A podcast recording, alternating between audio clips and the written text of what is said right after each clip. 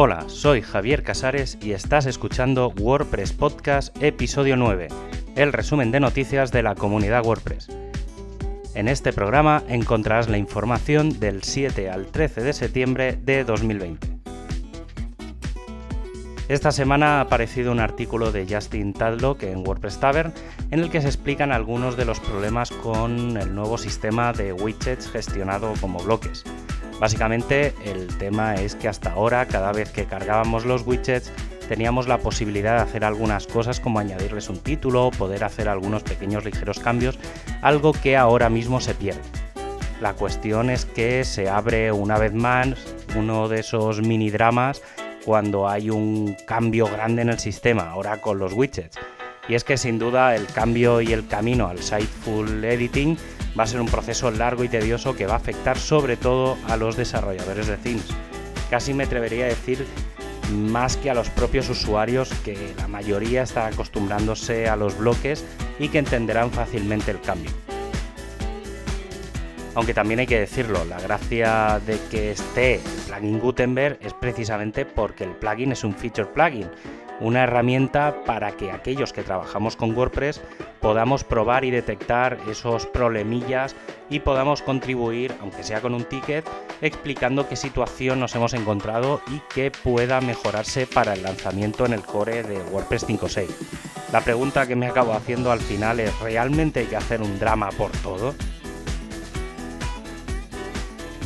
Y como siempre comenzamos con el equipo de Core, concretamente con el grupo de desarrollo que está viendo cómo mejorar la interfaz de usuario de las notificaciones del auto-update. Por el resto se sigue trabajando en todos los tickets que hay abiertos de cara a la versión 5.6. El grupo de CSS sigue trabajando en el CSS Audit y el Color Skimming y es que sobre todo esto último se llevan haciendo propuestas desde hace semanas con el objetivo de unificar los colores del panel de administración para reducirlos al mínimo necesario. Y parece que se ha conseguido, ya que hay un ticket abierto llamado Restringir colores a una selección de brand colors en el que se recogen todos estos cambios. Ahora queda ver cómo gestionar las transparencias, revisar todo tras el proceso y ver si ignorar alguno de los cambios semiautomáticos. Y como habitualmente pasa, el grupo del editor es el que más trabajo lleva por delante. En esta ocasión por el lanzamiento de Gutenberg 8.9 y todo lo que conlleva, que sigue siendo la parte de widgets, la del full site editing y del navigation. El foco para septiembre va a ser poner al día la parte de APIs internas, hacer pruebas con la parte de los widgets y validar que todo lo que se ha lanzado funciona correctamente. Seguir trabajando en la zona del navigation con la, anidación, de elementos y quizá un poco de rediseño.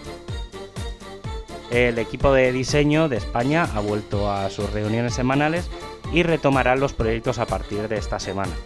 Por parte del equipo global se siguen con las iteraciones del directorio de bloques y además entre las próximas propuestas estaría la opción de subir subtítulos a un vídeo. Y quizá un par de grandes cambios que veremos son la selección de familias de fuentes y el uso de anchos de columna fijos y no porcentuales.